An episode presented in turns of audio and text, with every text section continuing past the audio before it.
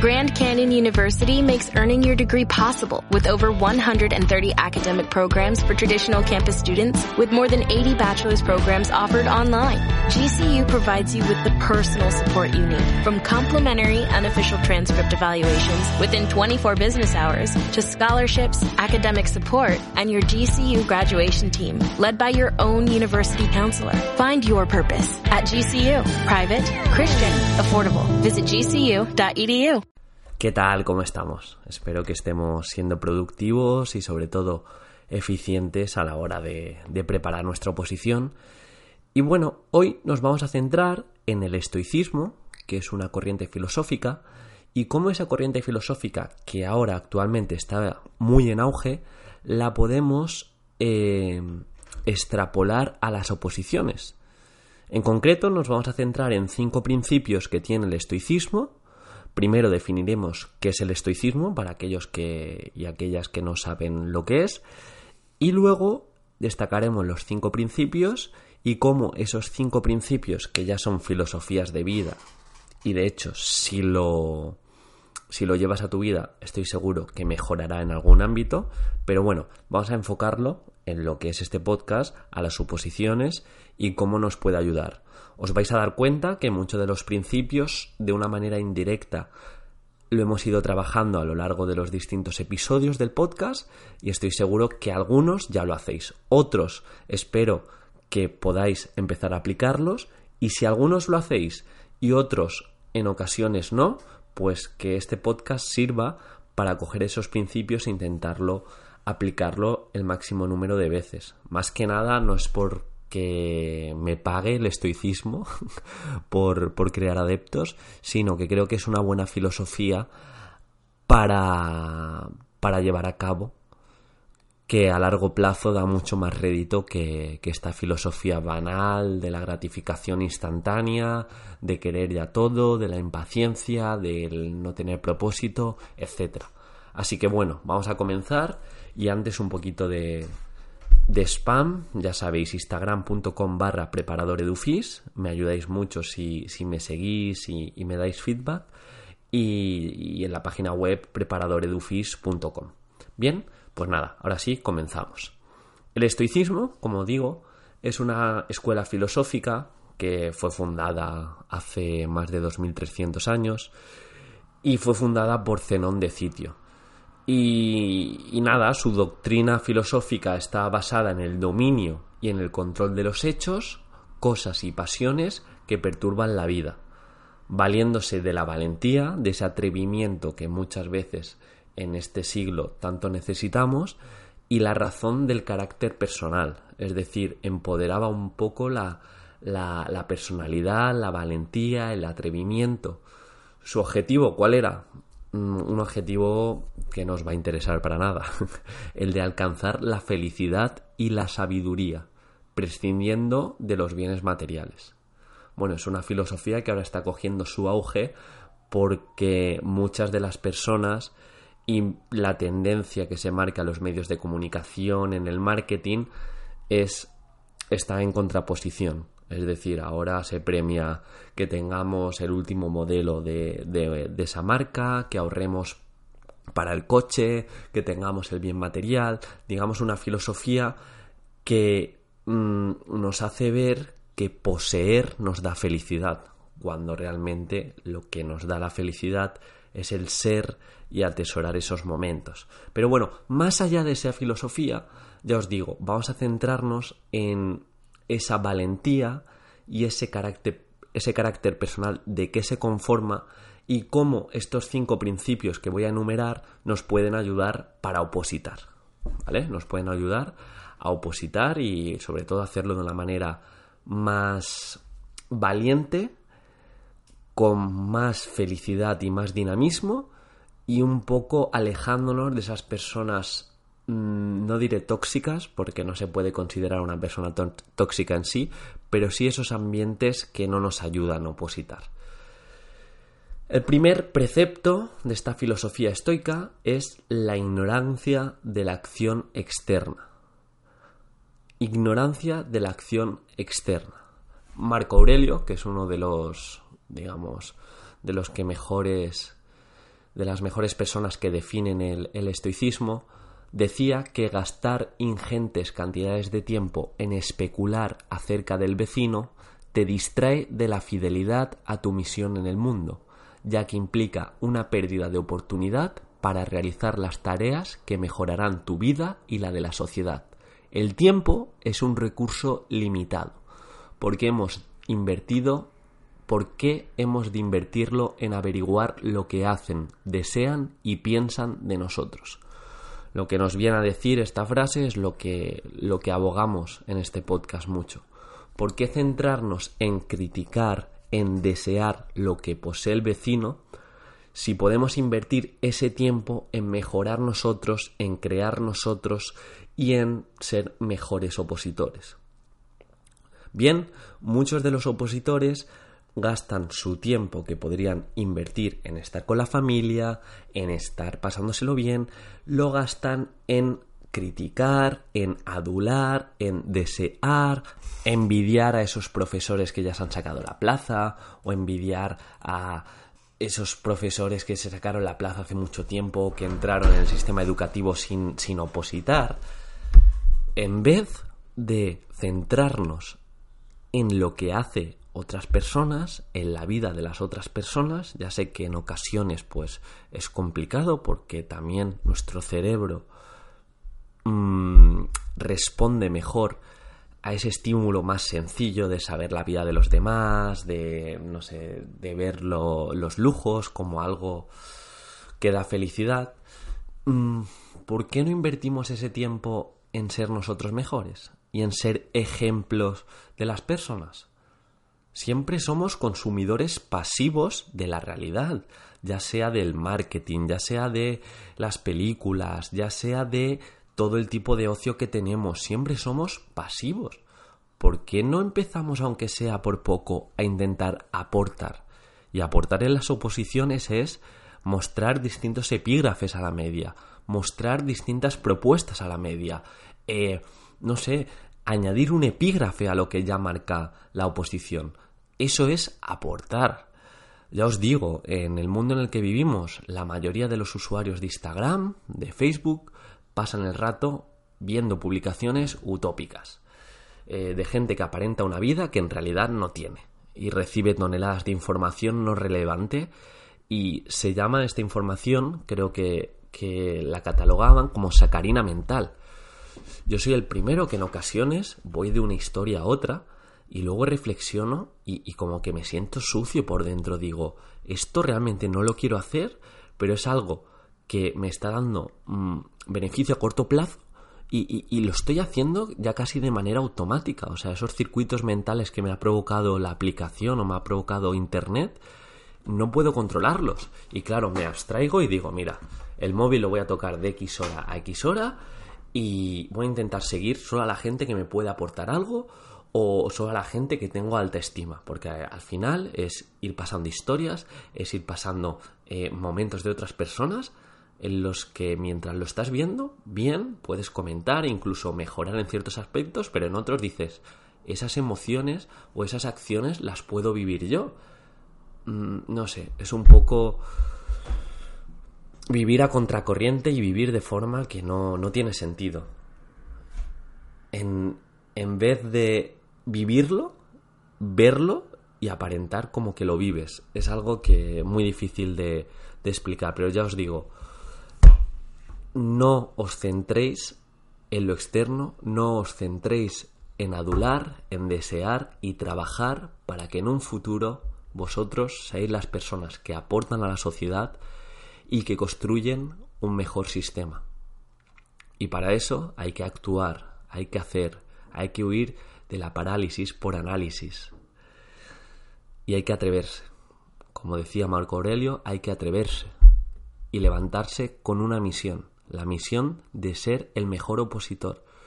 Pero no solo para, para ti mismo, que siempre hablamos que opositar bien te mejora como persona, sino teniendo constancia de que el tiempo es un recurso limitado y que si opositamos de una manera correcta y opositamos sabiendo lo que es una oposición, es posible que gastemos menos tiempo en opositar, porque muchas personas que, han opositado de, manera errónea, más allá de aquello que no puedes controlar, eh, están año tras año opositando, año tras año opositando y a largo plazo realmente te estás perdiendo la vida.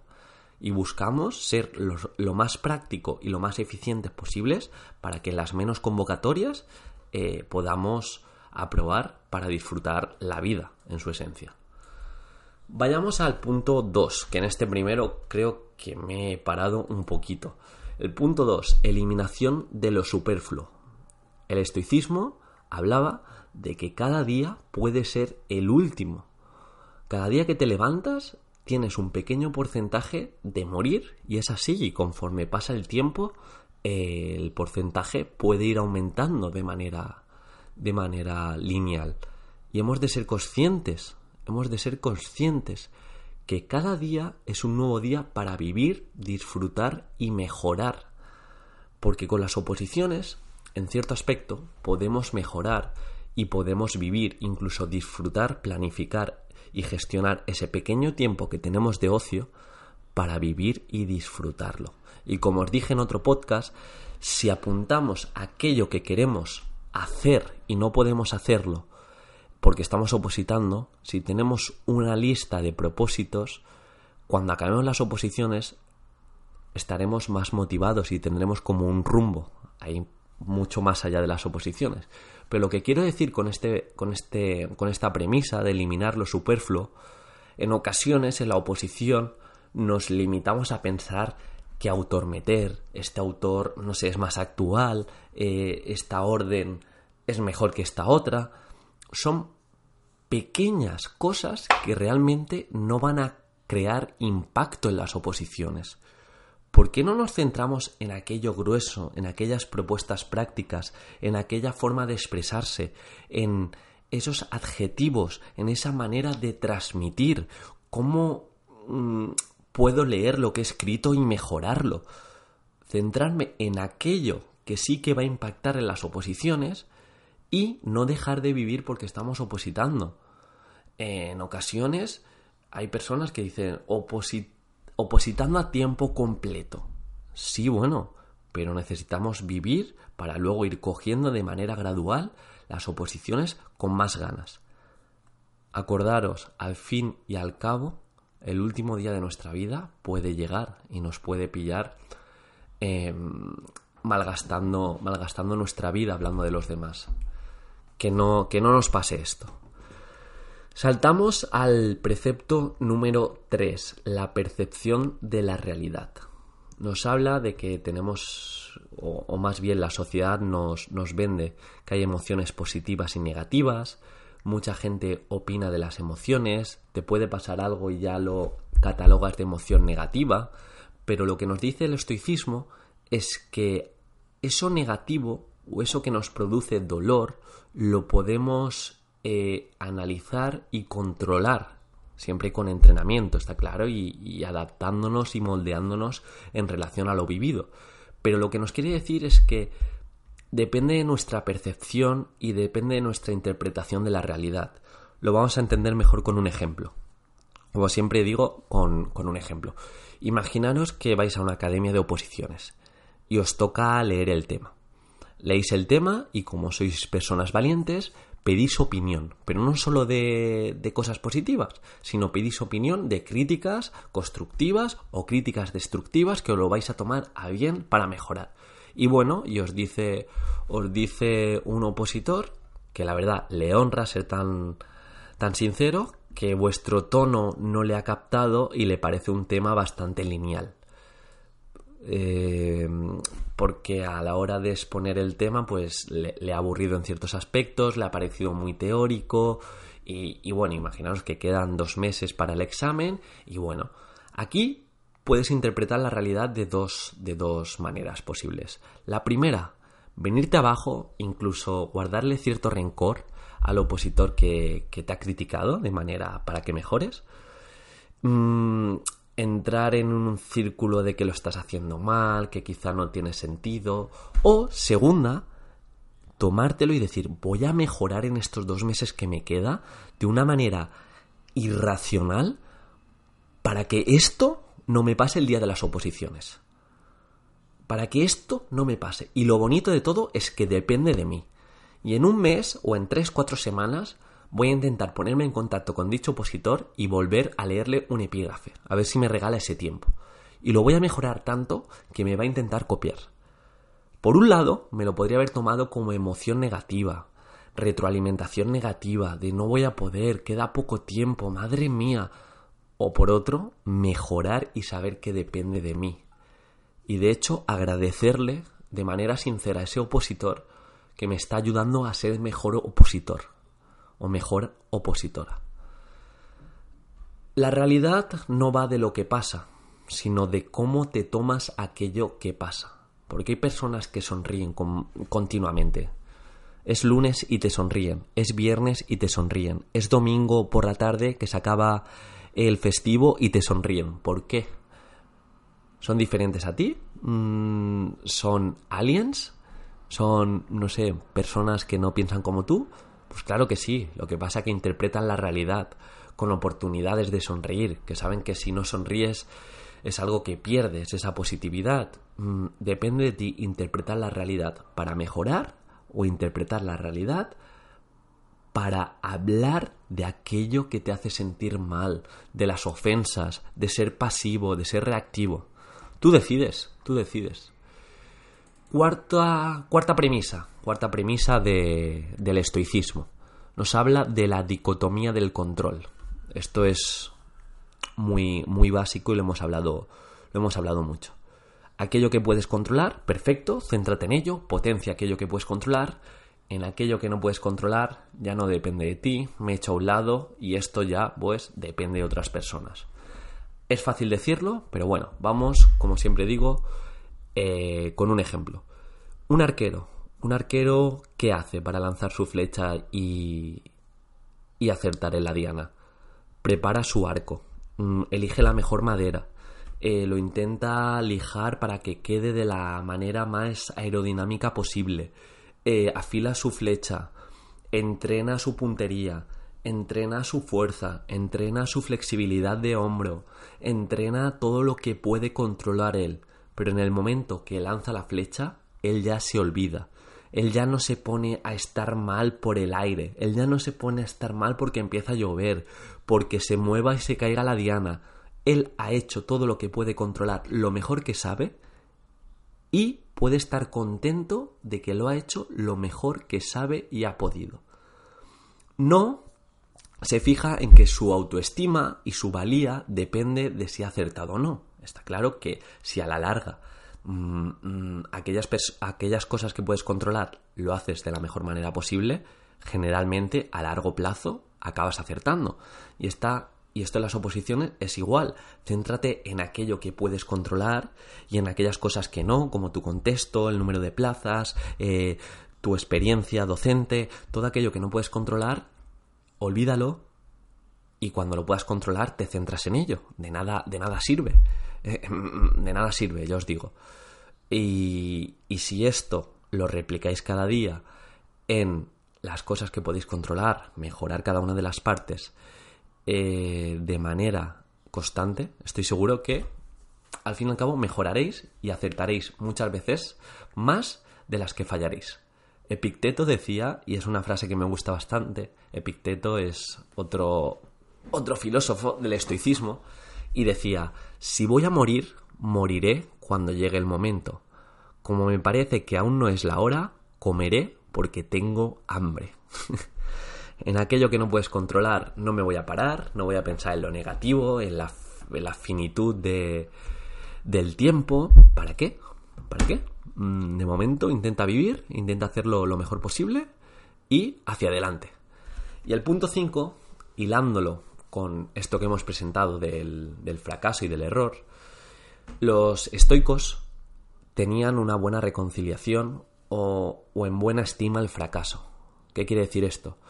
Que en ocasiones la sociedad nos hace ver obstáculos como detractores cuando son oportunidades de oro para crecer.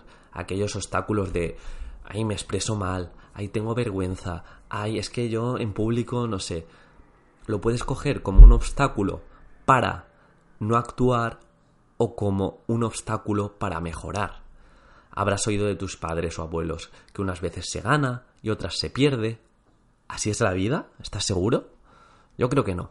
Solo a veces se gana, pero si uno quiere, cuando se pierde, se puede aprender. Es decir, unas veces se gana y otras se aprende. Sin problemas no hay proceso. Sin proceso no hay progreso. Y sin progreso, ¿qué nos queda? Pues esto es la oposición. Aquellos obstáculos que nos encontremos, aquellas trabas, aquellas dificultades, aquellos problemas que pensemos que no podemos.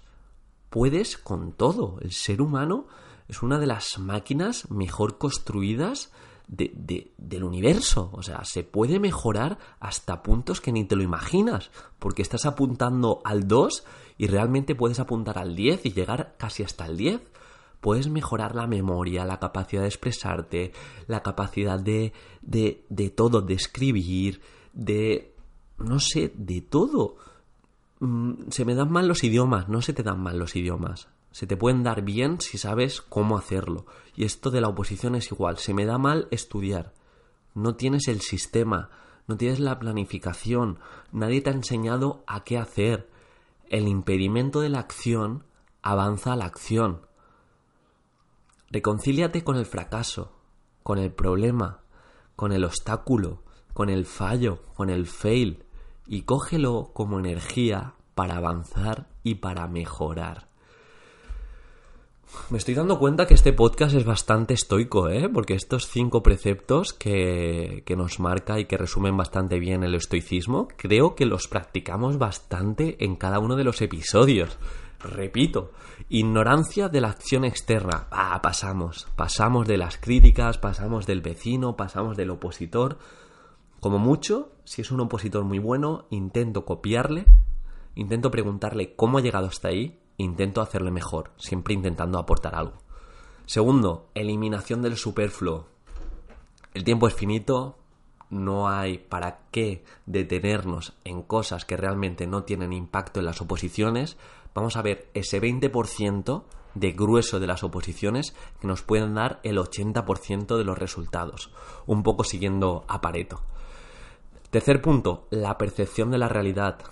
¿Algo es bueno? ¿Algo es malo? Que alguien te critique que es bueno, malo, que alguien te intente hacer sentir mal que es bueno o malo. ¿Hay emociones positivas, negativas? Todo depende de ti y eso es tremendamente bonito y, satisfactorio, que dependa de tu interpretación de la realidad. Y aquí, en este canal, somos muy proactivos. Mm, y nadie nos hace pequeñitos, más bien nos potencia para hacernos más grandes.